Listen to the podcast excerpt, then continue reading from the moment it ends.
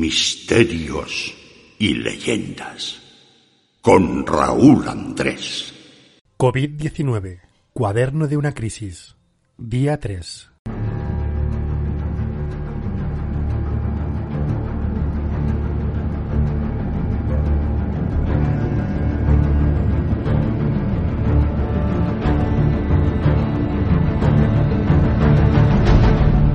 Nuestro tercer día de COVID-19 cuaderno de una crisis vamos a hablarles de datos y por supuesto dar nuestra opinión a varios temas.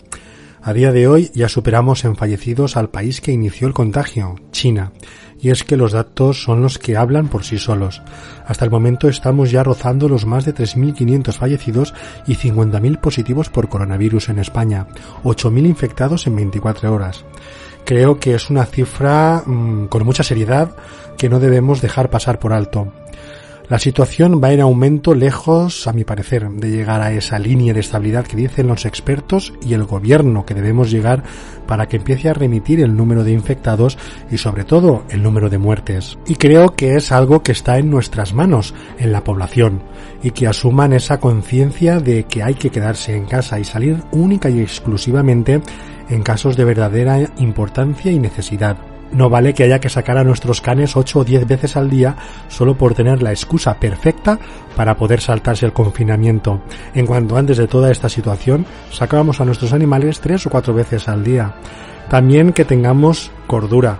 No podemos apuñalar a nuestro compañero de piso porque nos intente retener en casa e impida que salgamos a la calle, y así demostrar más conocimiento que ese hombre que decide apuñalarlo por negarle la salida del hogar, pero es que estamos locos o qué. Yo sé que no es fácil quedarse en casa, es agobiante en algunas ocasiones, pero ya estamos superando a China en fallecidos y si seguimos así, pronto haremos récord mundial en otros aspectos. Vamos a contar los datos por comunidades autónomas y empezamos por Andalucía en donde hay 3.010 casos confirmados de coronavirus y 113 fallecidos. En Aragón 907 confirmados y 40 fallecidos. Asturias 779 confirmados y 25 fallecidos. Baleares 562 confirmados y 13 fallecidos. Canarias 657 confirmados y 21 fallecidos. Cantabria 510 confirmados y 14 fallecidos. Castilla-La Mancha 2780 confirmados y 263 fallecidos.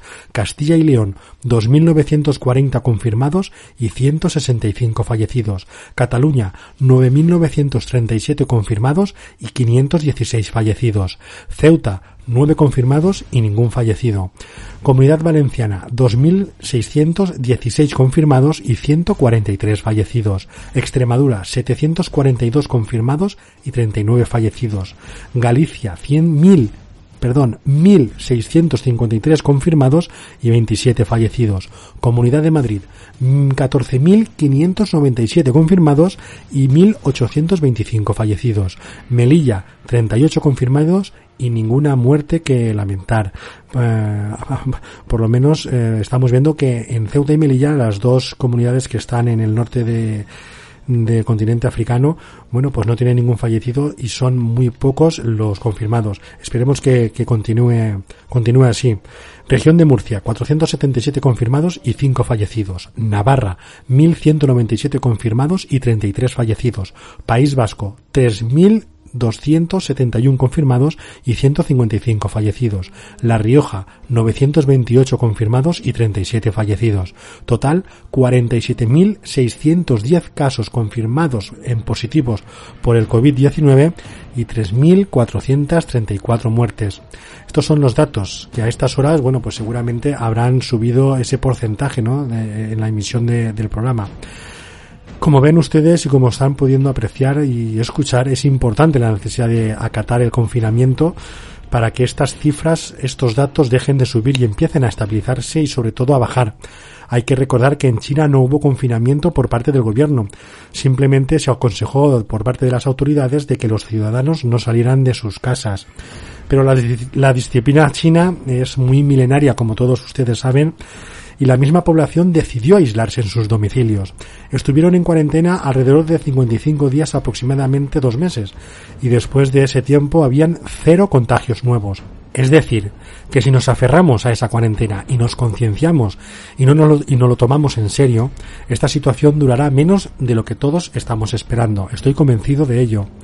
También hoy vamos a romper una lanza a favor de nuestros agricultores, sí, nuestros trabajadores del campo, que después de todo lo que llevan pasando estos meses atrás, con manifestaciones, reuniones con el ministerio competente, con sindicatos, presidencia del gobierno, para que se regularice su situación penosa que sufren desde ya hace algún tiempo, han secundado su lucha evidentemente por el confinamiento, pero siguen trabajando en la sombra para que en nuestros hogares tengamos las frutas y hortalizas que necesitamos.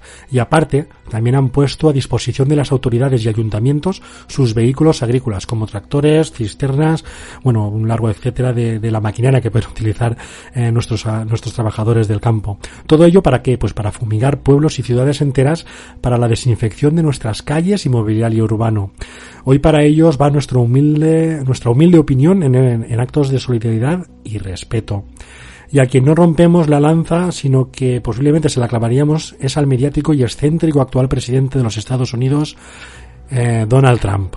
El mandatario norteamericano ha decidido dar marcha atrás en las, en las restricciones impuestas por el estado de emergencia, porque considera que es mejor que mueran todos los que tengan que morir por el coronavirus a paralizar la economía de Estados Unidos.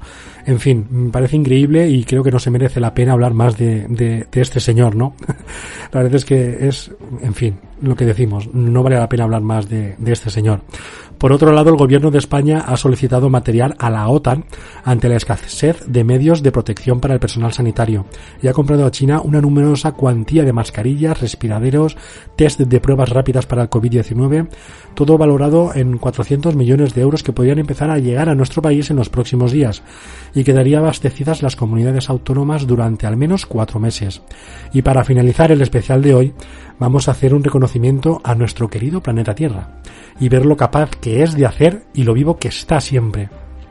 Después de semanas en donde la población casi mundial se ha tenido que confinar en sus hogares, hemos visto vídeos realmente asombrosos, como la renovación de las aguas de los canales de Venecia, que lucen limpios y cristalinos, e incluso con flora y fauna, o ese silencio desgarrador en las noches de pueblos remotos o ciudades gigantes cargadas de hormigón, pero que ningún transeúnte vaga por sus calles o ver animales poco comunes por avenidas de grandes metrópolis como Barcelona, donde se han podido divisar jabalías recorriendo su entorno, o capitales como Madrid o Pekín, en donde se ve un cielo azul, sin contaminación y con aire limpio y fresco, o como aquí en Suiza, desde donde realizamos actualmente el programa desde el cantón de San Galen, Suiza, eh, Centro Europa, y por tanto tiene un gran tráfico aéreo pero ahora no se escuchan de día los motores supersónicos de aviones cruzando el cielo y de noche no alumbran sus balizas de seguridad, dejando que las únicas luces que se divisan en el firmamento sean las estrellas que cuajan un cielo casi de película.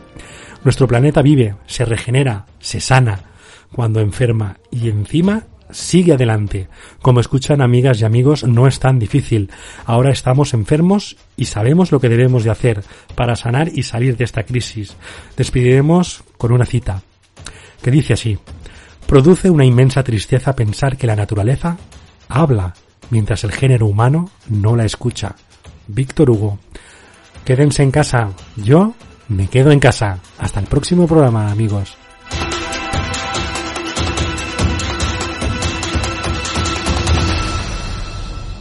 Misterios y leyendas con Raúl Andrés.